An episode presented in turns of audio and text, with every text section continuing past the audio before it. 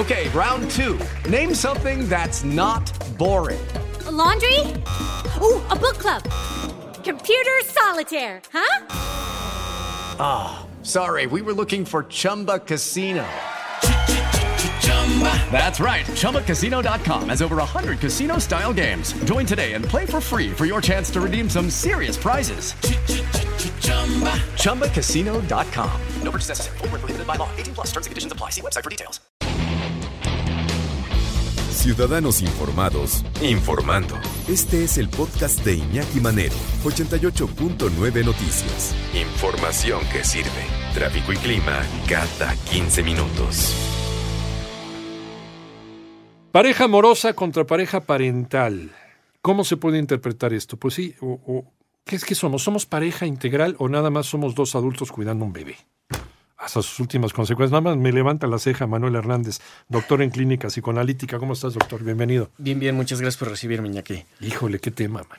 Pues sí, la realidad es que a veces creemos que, que ser pareja solo implica como la parte amorosa, la parte pasional este, y, y, nos perdemos un poquito en, en, lo que implica, por ejemplo, este proceso de convertirte en padre, que, que, de entrada implica una renuncia. Sí, totalmente. Porque es renunciar a ti en muchos sentidos para poder volcarte en la formación, en el acompañamiento y en la educación de un ser. De un ser humano. Que te va a requerir mucho.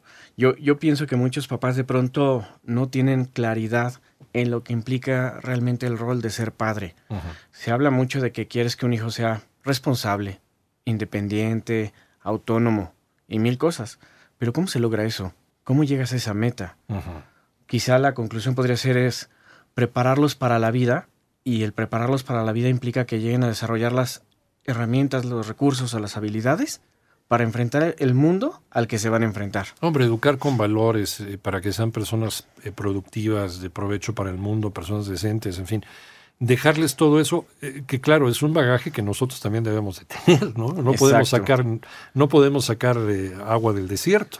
Pero fíjate que ahí estás tocando un tema bien interesante, Ajá. porque justamente en función de los referentes que traemos o de las cosas que hemos ido incorporando en nuestra Ajá. experiencia de vida, pretendemos ser padres. Y entonces ahí viene como una de tantas confusiones que, que, traemos, ¿no? Quiero ser padre en función de referentes que tuve con los propios, ¿no? Y si a mí, por ejemplo, me llegaron a castigar fuertemente, eran padres muy rígidos y tal, pues yo hoy pretendo ser un padre diferente para mi hijo porque no quiero que sufra o claro. padezca eso que yo viví. Lo que yo padecí. O todo lo contrario, si yo padecí de ciertas carencias, ciertas este, situaciones donde no pude tener acceso a ciertos juguetes, a ciertos gadgets, hoy busco que mi, mi hijo los tenga. Y así pasa en este proceso. Eh, por eso hay esa diferencia entre la pareja parental y la pareja amorosa. La pareja parental, vamos a clarificar, es esto. Es el vínculo que existe entre dos personas, un, un vínculo pasional, sexual, amoroso. Pero la pareja parental es cómo tenemos esta posibilidad de separar lo que existe en nuestra relación para focalizar nuestros esfuerzos y uh -huh. hacer equipo para formar a un pequeño. Uh -huh. Y en este sentido hay un, un, doble concepto, porque puede haber una pareja que estén juntos y puede haber una pareja que esté rota, que ya se separaron y que al final del día van a, compartir su vida este, en el sentido de educar a este pequeño. No, y lo más triste es que hay unos que están juntos y que se dicen pareja y que no son ni papás, ni amigos, ni amantes, y de repente después de 30 años, oye, tú y yo qué somos, eh? Pues ahí, ahí está el tema cuando viene el famoso nido vacío. Nada, sí, que claro. es reconocerse, sí, hombre. reencontrarse y que ahí vienen crisis importantes. Por eso muchos también refieren que, que, es curioso que cuando llegan a la edad de los 21 o 25 años que salen de casa, este, los papás entran en crisis y se divorcian. Y entonces uh -huh. la pregunta es ¿por qué? Pues porque todo el tiempo estuvieron volcados en los hijos, ocupados en sacarlos adelante, pero ya no hubo una construcción del vínculo amoroso o un mantenimiento de este, ¿no? Por lo general es uno el que se da cuenta en un principio, dice, híjole, caray, es que pues sí, está, estamos cuidando al chavito y todo, pero, pero pues yo no tengo ningún vínculo con este cuate, ¿no? Y, y el otro pues sigue también está en esa inercia de esa dinámica de lo que llevan haciendo desde hace años. Y es uno de repente el que despierta y se da cuenta, y ahí es cuando, cuando empieza el sufrimiento en una pareja. ¿Cuáles son, cuáles son los otros enfoques eh, que le podemos dar a este, a este, pues es este fenómeno? Se le puede considerar como fenómeno social, Manuel. Sí. Pues sí, son, son cosas que estamos enfrentando. Una arista es justamente que los papás se divorcian Ajá. y de pronto llega una nueva pareja a la vida de papá o de mamá Y entonces cuando ya se concreta esa relación y empiezan a vivir juntos, pues esto genera todo un movimiento. O sea, porque puede tocar desde, desde el chico que empieza a establecer un- una buena relación, un buen vínculo con, con la nueva pareja, hasta el que lo vive como un rival o, o con esta disyuntiva de, de si me llevo bien con él voy a traicionar a, a- a papá y entonces por lo tanto no me puedo portar bien con esta persona y entonces esto implica una serie de conflictos interesantes. Pero también eh, en torno a la pareja entra en juego el tema de hasta dónde puedo intervenir. ¿Qué tan válido es que yo ejerza esa función, ese rol parental con, con- con tu hijo, ¿no? Y este, y hay, hay mujeres que, por ejemplo, este, u u hombres, dependiendo de dónde, vi- dónde estén viviendo, ¿no? Pero los hijos, pero de pronto es un tema de no quiero que tu pareja intervenga en la educación de mis hijos. O, o- o la pareja misma dice, ¿sabes qué? Eh, a mí déjame educar. Sí, no, a ver, no, no, no, no me digas qué tengo que hacer con mi hijo, ¿no? Por eso también luego es, es incluso hasta, hasta ruptura, ¿no? Y enojo fuerte con la pareja. Sí, genera una serie de desavenencias muy fuertes. ¿no? Esa línea. Sobre todo po- porque, por ejemplo, hay, hay a- uno u otro que, este, vam- vamos a abordarlo ahorita desde la mujer, pero no quiere decir que necesariamente sea así. Sí, sí, sí. Una mujer que, por ejemplo, sea más complaciente con los hijos, más permisiva, y llega una pareja que, que empieza a poner límites, empieza a marcar la, la autoridad, entonces, pues, por supuesto, va, va a despertar chispas. Y, y el chico de pronto se va a sentir afianzado por mamá, se va a sentir empoderado, empoderado para anular la autoridad del otro. Claro. Pero también pasan cosas interesantes cuando uno de los padres se empieza a desaparecer. Cuando empieza a alejarse, Un papá eh, fantasma. a distanciarse y, y ya de pronto pues prácticamente nada más se encarga como de, de aportar la parte económica, ¿no? El chico empieza a establecer vínculo con estos hombres o con estas mujeres y a veces se llevan mucho mejor que con el propio padre. Entonces es ahí donde yo digo, una pareja parental no es estrictamente papá y mamá biológicos. Sí, sí, sí. sí. Una pareja no es el parental, que engendra. Ajá. Exactamente, puede ser ese papá que se convierte en ese tutor y esa mamá biológica o viceversa. Y ambos pueden ir formando y encauzando a este chico.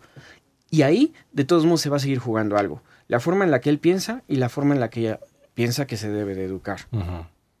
Las familias mexicanas, eh, esto ya lo saben muy bien los suecos y los gringos y los canadienses, pero las familias mexicanas siempre tan tradicionalistas, eh, como que este, este, estas nuevas dinámicas familiares nos agarraron de sorpresa, En algún sentido, sí. ¿no? En como que no estábamos sí. todavía preparados de... Es que justo es lo que estábamos diciendo. Ajá. O sea, si de base ya traemos como ciertas confusiones en cuanto a la forma de educar, Sí, sí, Ahora claro. súmale un- una variable que es, entra un tercero en juego a la educación de nuestros hijos. O también está la otra, que cuando muchas parejas rompen o están enojadas, porque no necesariamente tienen que estar separadas, este, el ego, el enojo, el orgullo, hace que se contradigan ciertas indicaciones. Y entonces ahí enseñamos a los hijos a estar cachando cuándo me conviene ser partidario de un lado y cuándo me conviene ser partidario del otro. Y eso ya genera un conflicto porque entonces el chico no empieza a introyectar una serie de límites claros y definidos que le den estructura. Y eso es lo básico en la educación de un chico, que tenga estructura. Y la estructura tiene que ver con reglas, normas, hábitos, límites que le permitan saber qué esperar o qué se espera de él. Hay algo muy poderoso que es, y lo acabas de, de mencionar, reconocer o no reconocer la autoridad de una persona.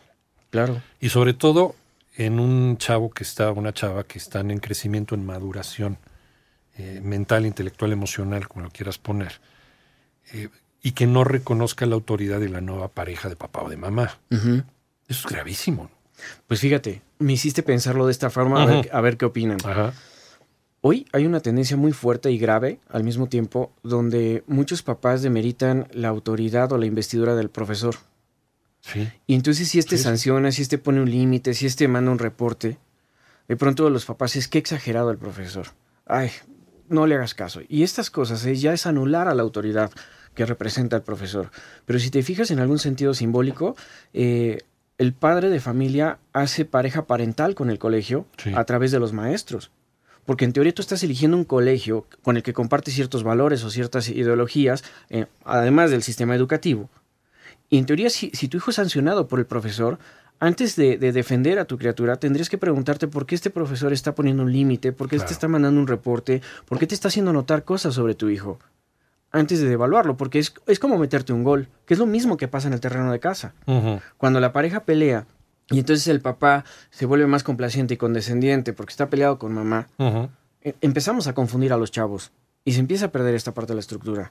¿Cómo empezar a sanear una situación de estas? Y, y lo habíamos dejado también en este ejemplo que nos estabas presentando, en donde también interviene el maestro como una parte de la familia. Sí, claro. Es una parte importante de la familia, porque sí, en, en la familia empieza los valores, empieza la educación y, y- y se le da continuidad en la escuela. Sí, Entonces claro. el maestro es una parte importantísima.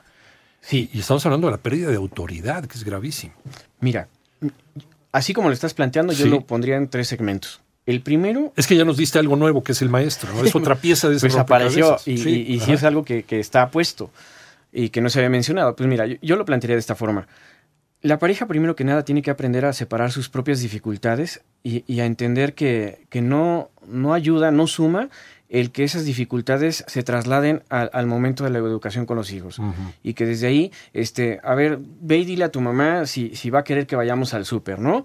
O cosas así donde ya no estoy haciendo un ejercicio de comunicación directa con la pareja porque estoy enojado. Y entonces mis dificultades la- las traslado a los hijos y los utilizo a ellos para, para que ellos se vuelvan el medio de comunicación. Esa es una, Ujú. poder separar esa parte.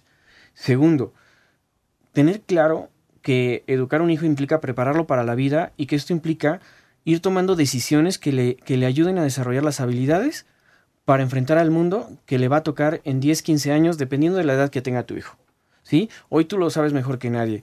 Un joven que, eh, bueno, un niño, un adolescente que ahorita se está formando, en 10, 15 años va a necesitar una capacidad de, de- de adaptación impresionante una capacidad de análisis muy clara. Saber discernir entre lo que es real, lo que no es real, Por el toda la información, al que toda estamos la sometidos cantidad de información a la que. Ajá. tenemos acceso. Sí, ¿no? sí, sí. Este, habilidades socioemocionales ya lo están diciendo mucho las empresas. ¿no? Entonces, ¿cómo desarrollas esas capacidades y habilidades? Lo demás, en algún sentido, no importa. Lo que importa es cómo vas a formar en este sentido y en esta dirección, indistinto a si estás peleado o no con la pareja. Y tercero, entender que el profesor es una figura clave que viene y suma en la formación de tu hijo, pero no es el responsable del desarrollo de valores, de la educación, de hábitos y de normas. Eso se aprende en casa. No porque tu hijo se la pase en la escuela prácticamente todo el día, en el after, haciendo otras actividades, Ajá, haciendo ajá. tareas, porque tú estás en la oficina, quiere decir que ya él es el responsable o que la escuela es la responsable de... O el de papá que está en casa todo el día, el chavo está ahí también en casa haciendo la tarea y no se ven para nada en, en- en la casa, ¿no? Todo el transcurso de la jornada. Pues sí, está ahí presente, pero pues vete tú a saber qué, Fíjate que ese es un tema qué bien ligadura tienen uno con otro, ¿no? Yo a veces les he llegado a decir a los papás, fíjate que tú tienes un hijo abandonado. sí. Y, y la pero mamá de ¿cómo? pronto- Si estoy en la casa Exacto. Pero cada quien está en su rollo. Sí, niño claro. Jugando Sí. Xbox, en Eh. Netflix, lo que quieras, pero en su mundo. Pero no hay una interacción, no hay un acercamiento. Eh, a veces cuando entrevistas a los papás, de pronto es muy curioso que les dices, oiga, ¿cómo se llama la, la maestra de su hijo? Y pues voltean a ver la pareja y soplame, ¿no? ¿Cómo se llama? Está en quinto B, en quinto C, este, no sabemos. Porque no hay esa posibilidad de comprometernos, de, de- de involucrarnos, y a veces eso mismo pasa en la relación. Hay parejas que, que pueden llevar 3, 4 años y en realidad no se conocen, No, no saben ni cuál es su color porque están favorito. enfocados en otras cosas Eh. que, que no tienen que ver necesariamente con esta posibilidad de profundizar en un vínculo, en conocerse y, y en poder dialogar sobre cómo, por ejemplo, vamos a educar a un hijo. Yo, yo así en fácil le pregunto a, a la gente a la que tengo mucha confianza, ¿cuál es el color favorito de tu hijo? Este, ¿no? Se hace un silencio así sepulcral.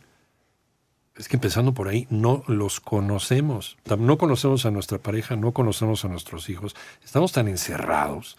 Yo no sé, es, es, es de la época actual esto, esto que nos está pasando. Nos estamos aislando. Yo creo que son referentes que venimos arrastrando. Ajá. Es como el tema de la sexualidad. A nuestras generaciones no les tocó mucho esta parte donde hubiera una educación sexual por parte del adulto. Muchos te lo dicen así clarito. Yo fui descubriendo y, aprendiendo pues, sobre la marcha. Y hoy, acercarse a sus hijos y empezar a hablar sobre temas de sexualidad para muchos es un rollo que cuesta mucho trabajo porque no se sabe ni por dónde, porque ni siquiera hay el referente. Tiene que ver con eso. Generacionalmente vamos permeando dificultades, vamos permeando conflictos. Y entonces, en tanto estos conflictos no se identifiquen o no se resuelvan, los vas a seguir replicando sin darte cuenta. Claro. Por, eso hay padres tóxicos en esta parte.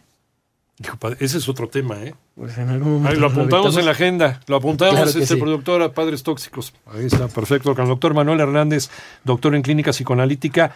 Y, y si lo vamos a buscar, ¿en dónde lo encontramos, al doctor Manuel En Hernández? descubriéndote.mx o al 5539 77 03 57. Uf, porque además podemos hasta ponerle en continuación este, este tema Si gustas. de cuál sería, cuál sería si esa pieza del rompecabezas para. ¿Se puede ser pareja parental y pareja amorosa a la vez? Sí, claro. Sí se puede. ¿Cuál es ese, esa pieza del rompecabezas? A ver, adelántanos algo, doctor. Pues justamente pudiendo separar que puede haber momentos para dedicarme a mi pareja y puede haber momentos en donde nos enfoquemos en ver qué decisiones vamos a tomar. Sobre todo cuando un niño nos presenta dificultades, es primero nos sentamos a platicar tú y yo, exploramos qué está pasando y vemos cómo podemos intervenir juntos. Eso sería como el concepto que tú manejaste, ser una pareja integral, que sabe manejar tanto lo amoroso como lo parental. Y a través de hacer equipo, de una comunicación, de un diálogo que permita pactar acuerdos. Para que los 50 años de casados, oye, ¿y tú quién eres? ¿O tú qué eres aquí o qué? Gracias, doctor.